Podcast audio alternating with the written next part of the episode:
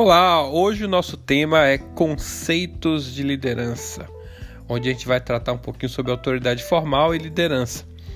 É, muitas vezes e de forma errônea, confunde-se liderança com autoridade. Essa confusão gera uma percepção de que ser líder é necessariamente obrigatório possuir autoridade.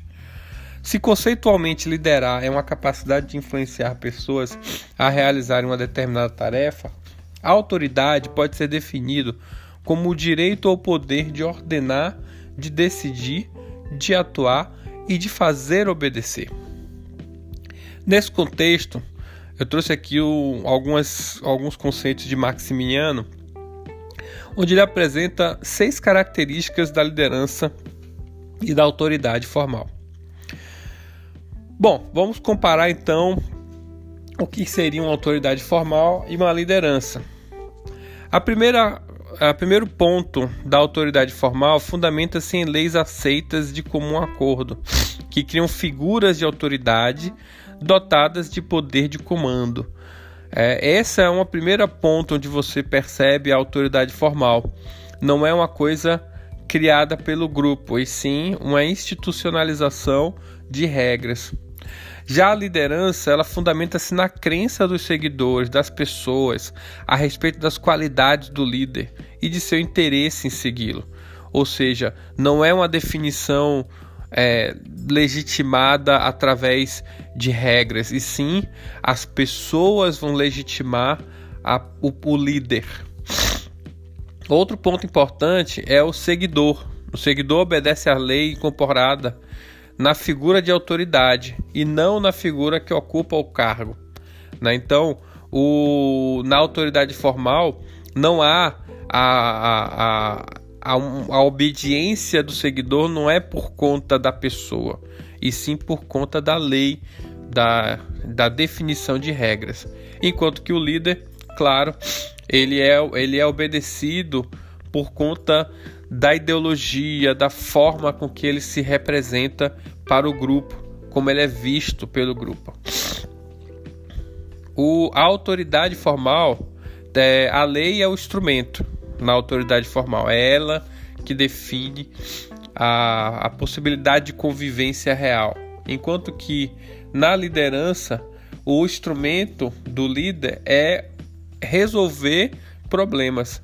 E isso vai tornando ele sempre uma pessoa bem vista e uma, uma pessoa realmente que realiza as coisas. A autoridade formal ela é limitada no tempo e no espaço geográfico, social e organizacional. Esses limites definem a jurisdição de da autoridade. Então ele não é líder por todas e em qualquer situação. Ele é líder naquela, naquele recorte. Enquanto que a liderança a, limitada ao grupo, ela acredita que no líder ou precisa dele. Os limites de liderança eles definem uma área de influência do líder. Então, não necessariamente é uma definição é, de, por regras, mas assim o grupo que define onde e até quando ele enxerga a pessoa como líder.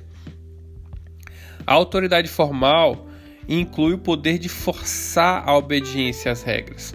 Então, normalmente você você, você quando você usa a autoridade formal, você faz com que essas regras de convivência é, se tornem o instrumento de força para que as pessoas realmente executem as tarefas.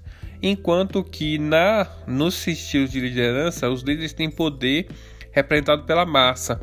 Então as pessoas fazem não porque são obrigadas a fazer, mas porque querem e, e desejam fazer.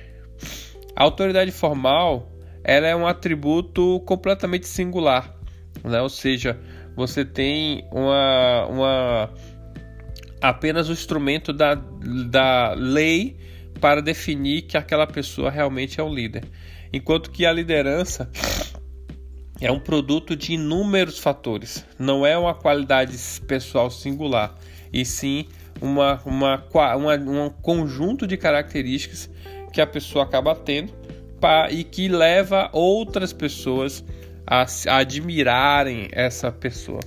O processo aqui é baseado na admiração e isso faz com que o líder seja bastante é, envolvente e, e, com a capacidade realmente de fazer com que as pessoas é, realizem suas tarefas, não pela força, mas sim pela admiração.